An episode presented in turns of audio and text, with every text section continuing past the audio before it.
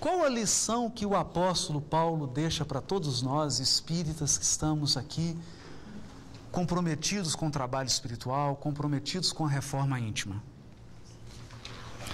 O tecelão de Tarso citou o companheiro João, evangelista, com tranquilidade e explicou, em atitude humilde: talvez estejas enganado. Nasci para uma luta sem tréguas, que deverá prevalecer até o fim dos meus dias. Antes de encontrar as luzes do Evangelho, errei criminosamente, embora com o sincero desejo de servir a Deus. Fracassei muito cedo na esperança de um lar. Tornei-me odiado de todos, até que o Senhor se compadecesse de minha situação miserável chamando-me às portas de Damasco. Então, estabeleceu-se um abismo entre minha alma e o passado. Abandonado pelos amigos da infância, tive de procurar o deserto e recomeçar a vida. Da tribuna do Sinédrio, regressei ao tear pesado e rústico. Quando voltei a Jerusalém, o judaísmo considerou-me doente e mentiroso.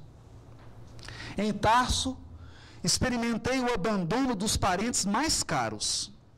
Em seguida, recomecei em Antioquia a tarefa que me conduzia ao serviço de Deus.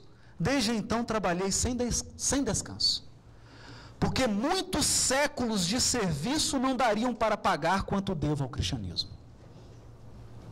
Muitos séculos de serviço não dariam para pagar quanto devo ao cristianismo.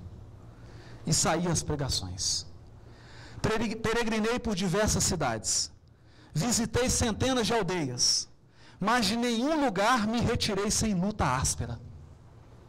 Sempre saí pela porta do cárcere, pelo apedrejamento, pelo golpe dos açoites, nas viagens por mar.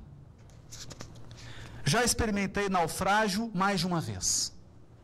Nem mesmo no bojo estreito de uma embarcação tenho podido evitar a luta. Mas Jesus tem me ensinado a sabedoria da paz interior em perfeita comunhão de seu amor. Essa é a lição de Paulo. Então, se tem alguém aí que está se sentindo dessa forma, sobretudo na atividade espírita, porque até hoje a gente experimenta apedrejamentos, naufrágios e lutas. Você está experimentando isso na vida pessoal?